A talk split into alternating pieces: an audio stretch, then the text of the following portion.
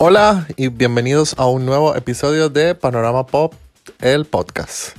Mi nombre es Buda y saludo a todos nuestros oyentes en todos los países en los que de alguna u otra forma hemos llegado, más de 20 países a lo largo de este año. Saludemos a nuestros oyentes de España, de México, de aquí de Alemania de Colombia, Argentina, Chile, Paraguay, Perú, Estados Unidos, Inglaterra y Suecia también tenemos oyentes. En todos los rincones del mundo que escuchan Panorama Pop, les doy la bienvenida a este nuevo episodio.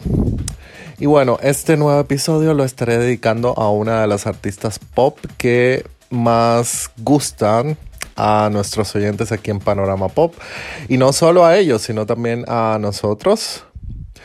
Y mm, hoy pues estaré hablando de su más reciente álbum.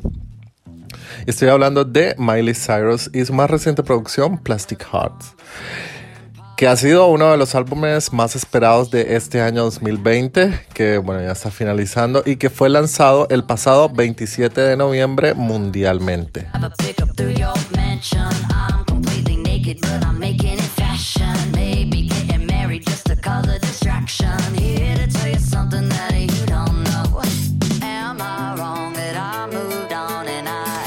Miley Cyrus, que recientemente cumplió 28 años de edad, todavía una chica bastante joven, nos regaló este que es su séptimo álbum de estudio, el cual tan solo el pasado 23 de octubre ella misma a través de sus redes sociales nos reveló no solo el título de este trabajo, que es como ya dije, Plastic Hearts, sino que también nos reveló la portada del álbum.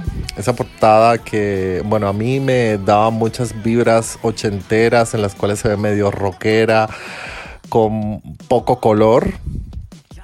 Y también anunciaba la fecha de lanzamiento que fue el pasado 27 de noviembre, tan solo cuatro días después de su cumpleaños. O sea que prácticamente este fue como su regalo de cumpleaños para con ella misma.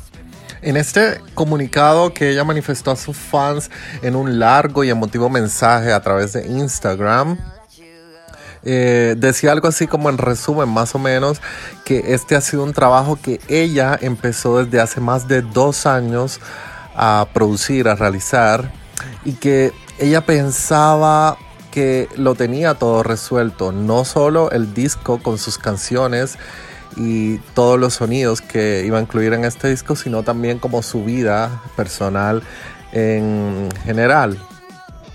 Pero pues por esos azares del destino todo este material fue destruido y todo cambió para el artista.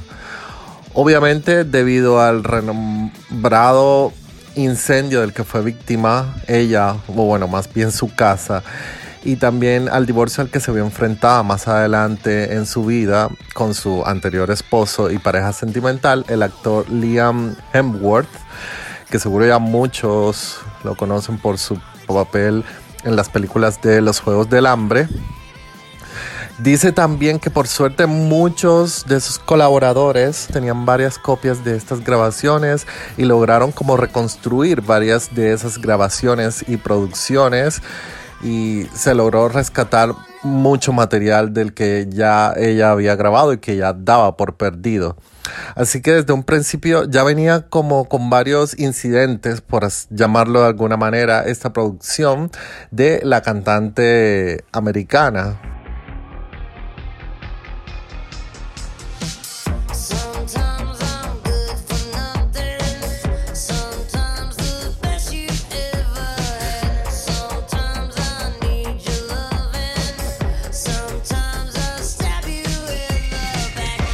Pero bueno, siguiendo un poco con el background del, álbum, es decir, los antecedentes o como la historia, digamos, de este álbum.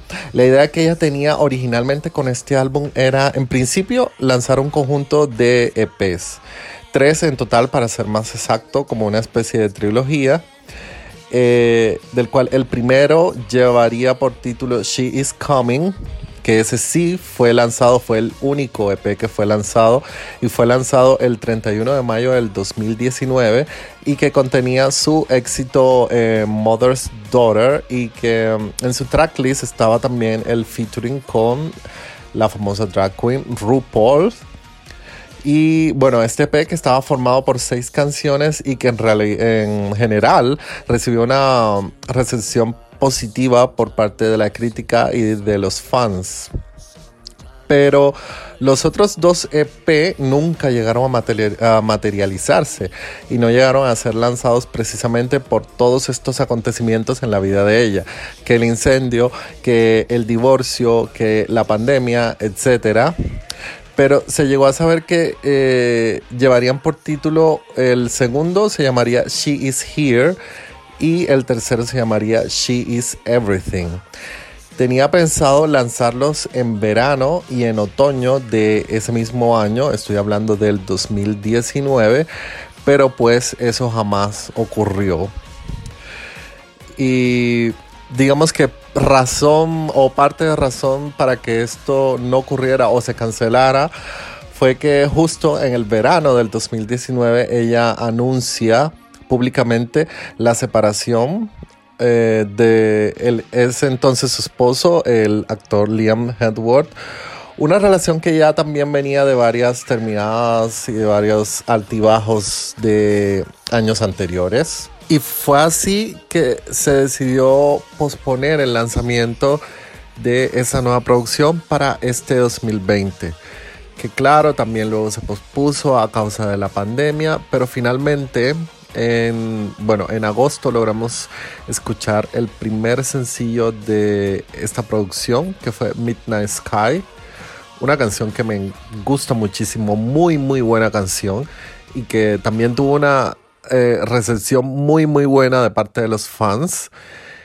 Y en noviembre finalmente tuvimos el álbum, el álbum completo. Claro, antes del álbum también tuvimos la, la oportunidad, semanas antes, creo, si no fueron una o fueron dos semanas, no recuerdo ahora bien, de escuchar eh, la famosa colaboración con la cantante inglesa Dua Lipa con la canción Prisoner. Eh, que también ha sido una canción que ha gustado mucho a los fans. Eh, creo que para mí personalmente me gusta mucho más Midnight Sky que Prisoner, pero Prisoner también sigue siendo un buen sencillo y sigue funcionando como un buen sencillo. Eh, y tuvimos ya a final de mes, del de mes de noviembre el álbum completo, Plastic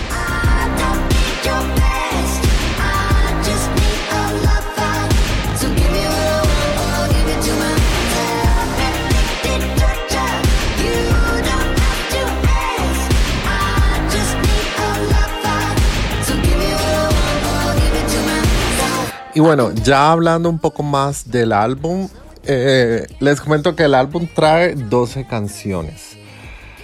Es la edición estándar.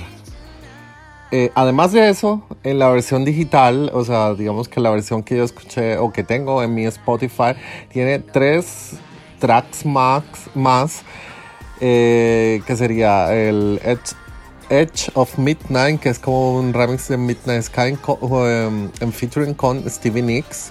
Stevie Nicks es la vocalista de la famosísima banda americana Fleetwood Mac. Y trae dos covers, uno de Zombie de Cranberries, que está muy bueno, y Heart of Glass de... Em, de ¿Cómo se llama? Eh, Blondie, de Blondie que les comento, Heart of Glass me encantó. O sea, qué cover tan muy bien hecho, tan está, espectacular.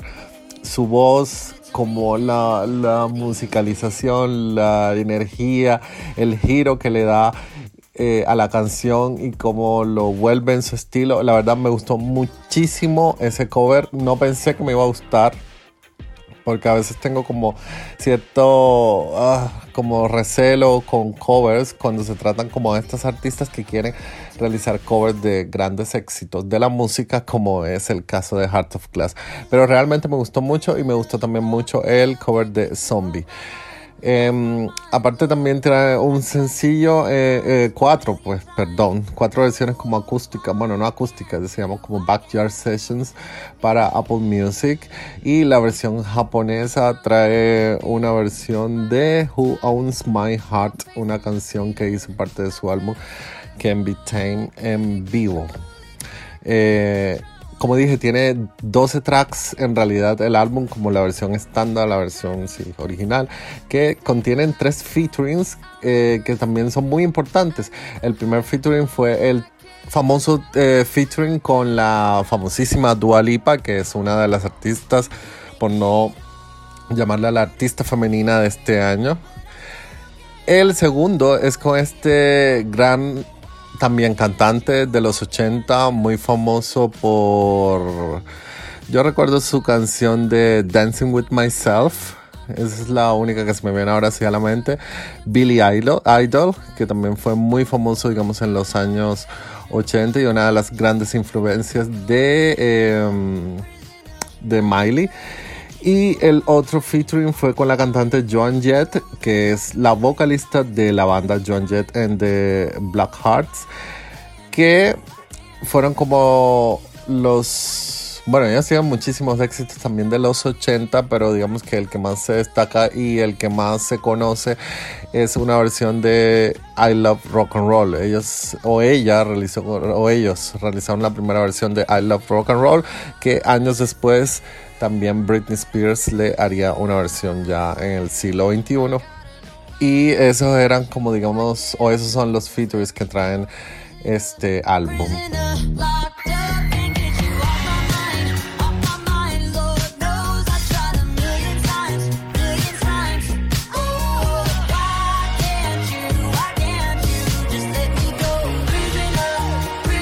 cuanto a la producción del álbum, eh, de los productores del álbum, tiene también un buen equipo de productores. Por ejemplo, se escuchaban nombres como, o se ve, se pueden leer en sus créditos, nombres como Andrew Watt. Andrew Watt, que ha sido un productor también muy famoso, que ha trabajado, por ejemplo, con Shawn Mendes, con Camila Cabello, con The Chainsmokers, también trabajó con Post Malone. También nombres como Luis Bell, creo que ellos dos son como los productores principales del álbum que también ha trabajado con Camila Cabello, con Post Malone, con Selena Gómez, entre otros cantantes también de muchísima fama internacional. Y se logra destacar mucho el nombre de Mark Ronson, este famosísimo productor que ha trabajado con superestrellas del, del nivel de Amy Winehouse. Ese fue el eh, con el que hizo el famoso Valerie. Eh, también ha trabajado con Bruno Mars, también participa en, Uptown Funk y con Robbie Williams, entre otros. Entonces, este álbum también venía con muy, buena con muy buenos productores que, em, que lograron hacer esta producción y que han logrado como un buen resultado al final de, de este álbum. Hablando ya un poco, diciendo ya esto es algo personal, el álbum me pareció bien, es un buen álbum, un álbum que se deja escuchar, que se deja disfrutar. Quizás lo que no me gustó del álbum, o quizás yo esperaba em, que se arriesgara como un poquito más en cuanto a sonidos.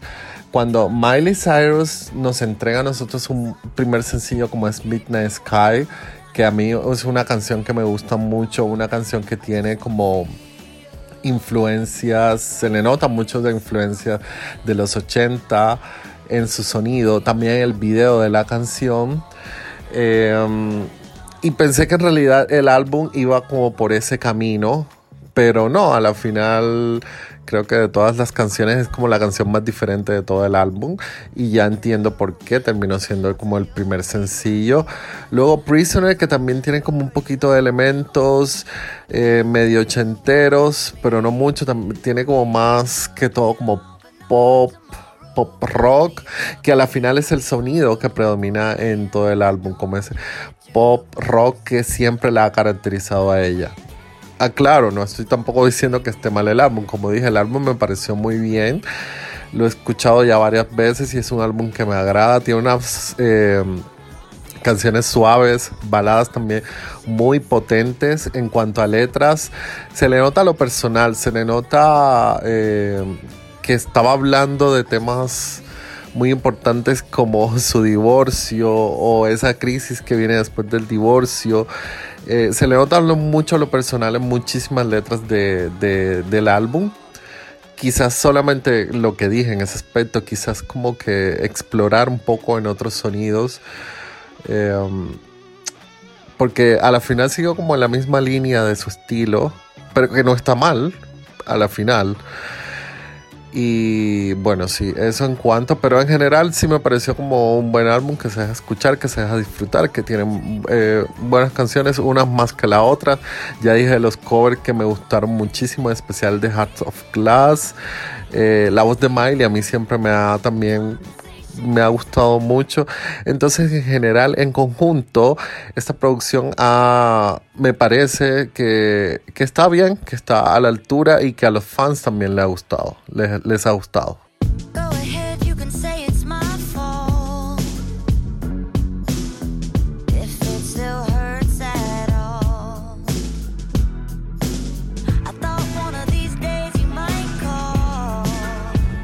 Bueno, ya hablando en cuanto al éxito del álbum, primero la recepción del álbum en general ha sido muy buena, ha sido positiva, digamos que en Metacritic. Eh, basado en 22 reviews, tiene 75 sobre 100, que es una muy buena calificación. Y la calificación de los fans es de 9.5, es decir, ha sido una producción que le ha gustado muchísimo a los fans de Miley Cyrus. Y si uno se pone a leer los reviews, pues elogios por aquí, elogios por allá. Es una muy buena producción, que las letras, que el sonido, que su voz, que el arte del álbum también, eh, que ha sido en general muy bien recibido y como dije le ha gustado mucho a los fans. Rolling Stones le dio una puntuación de 4 estrellas, que Rolling Stones no es o los encargados de hacer la reseña para Rolling Stone, que es una de las calificaciones más importantes de la industria musical, no es que den muchas estrellas así como fácilmente y le dio 4 estrellas sobre 5, que muy buena calificación. Eh, hablando como de ya del, del éxito del álbum, del éxito comercial, Plastic Hearts curiosamente no logró debutar en el número uno. Y no logró debutar en el número uno porque quien debuta esa semana, quien debuta, perdón, esa semana en el número uno es Bad Bunny con su producción que se llama El último tour del mundo, si no estoy mal. Entonces es algo también muy curioso que un artista latinoamericano le quite el número uno. Y aparte, bueno, también era, fue un álbum que salió de repente, o sea, y ahí también viene otra cosa por la que yo no, casi nunca estoy de acuerdo con los álbumes que salen como por sorpresa, que le quitan como protagonismo a un álbum que ya venía como su trabajo, que venía siguiendo como un camino, como ya era... Eh, le había pasado como a Miley Cyrus, o lo estaba haciendo Miley Cyrus con este Plastic Hearts. Pero bueno, un número 2 no está mal. En el Reino Unido debutó en el número 4. Y pues hasta ahora en general ha tenido buenas ventas el álbum. Vamos a ver qué pasa más adelante con el álbum. Vamos a ver si cuál va a ser el próximo sencillo. Vamos a ver si viene gira. Todavía está muy reciente y no tiene ni siquiera un mes de que se lanzó el álbum. Pero bueno, eh, eso en cuanto al éxito comercial del, álbum. Que bueno, también hablando así, y para contarles como quizás a manera general, eh, en Australia debutó en el 3, en Canadá debutó en el número 1 aquí en Alemania debutó en la posición número 15, en España en la posición número 4, en Nueva Zelanda en la posición número 2. Entonces, en realidad ha tenido como un buen debut hablando generalmente. Pero como dije, pues es una era que apenas está, digamos que entre comillas, empezando. Así que vamos a ver qué pasa en el 2021 con Miley Cyrus y este Plastic Hearts.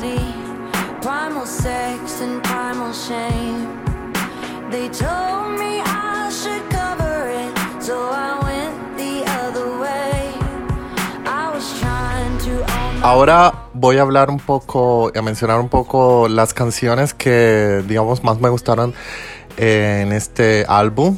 Grandes temas como, por ejemplo, High, que um, está por la onda más acústica. Eh, me gustó mucho eso, que como tiene como alguna influencia country o folk, que claro, que también siempre ha caracterizado a Miley precisamente por las influencias de su padre, que ya como todos saben es Billy Ray Cyrus, famoso cantante de country en Estados Unidos. Y en esta canción lo siento, eh, o siento que se ve eh, mucho esa influencia como folk, country de los Estados Unidos.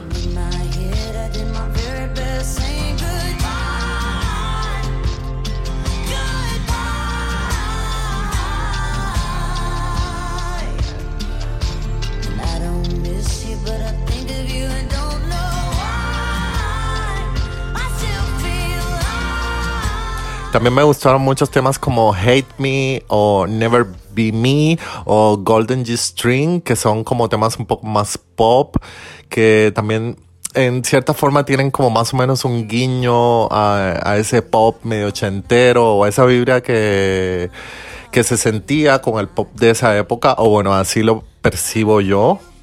Sí, lo noté mucho más quizás en esa canción Golden G String, que es la número 12, con la que finaliza el álbum también me llamó mucho la atención, digamos, que esas letras que son cero románticas. Eh, Miley se muestra como una chica que ella no es que esté sufriendo después del divorcio, claro. Una, una, terminada una relación, un divorcio suele ser doloroso y supongo que ella habrá vivido ese duelo, pero digamos que en muchas letras de esta canción y en varias letras, por ejemplo, de, de Never Be Me, ella no se está mostrando como que ella está sufriendo por nadie, más bien hay frases en las que ella se autodenomina como que ella no era una mujer ideal para él, como que ella no es como la mujer, digamos que del romance. Y también lo noto mucho en algunas letras de estas canciones.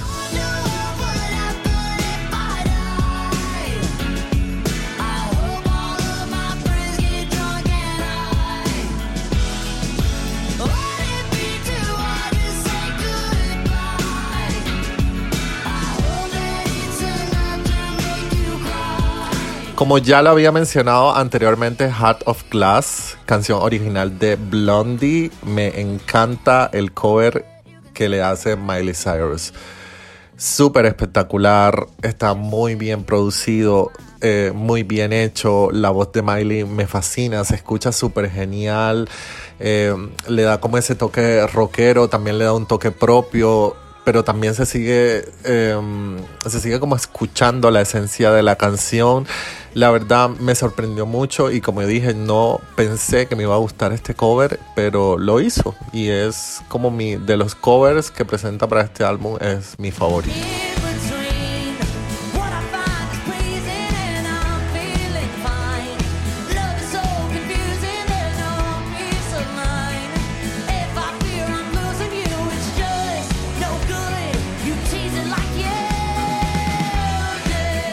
Midnight Sky. Bueno, ya de este tema hemos hablado mucho aquí en Panorama Pop, ya que estuvo en varios conteos, que fue el primer sencillo, como ya dije, de este álbum y es un súper temazo que evoca también muy bien a los sonidos ochenteros. Esta canción también, como ya lo dije, me parece que es como la canción diferente del álbum, diferente en un muy excelente sentido porque es de mis canciones favoritas del álbum. También su video, aunque fue un video que se filmó en cuarentena y sale ella pues no haciendo mayor cosa, pero me encanta como mucho esa fotografía del video y como esos neones, como su look en el video, me, me, me gustan la verdad mucho. En cuanto a la letra, también me encanta y me gusta que también es como una letra súper liberadora. Habla como de un renacer, como de empezar una nueva etapa en la cual esta etapa es eh, iniciándola o la está iniciando ella sola y se siente como empoderada. Eh, dice que ya no pertenece a nadie y que pues ella no es, no es, digamos que en este momento de su vida no está buscando el amor ni busca ser amada, como que está disfrutando el estar sola y eso me encanta mucho también de esta canción.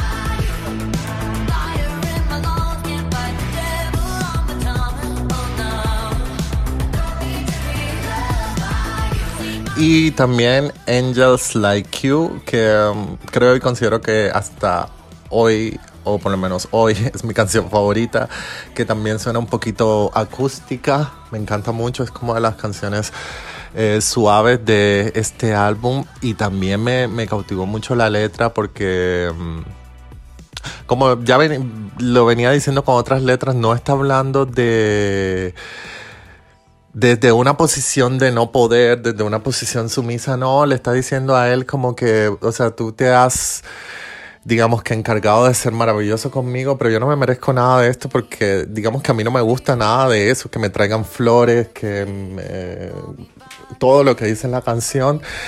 Entonces eso también, digamos que ese tipo de letras a mí me gusta. Entonces... Y bueno, y la canción está muy bien hecha, muy bien producida, muy se deja escuchar, se disfruta mucho, una canción muy, muy chévere.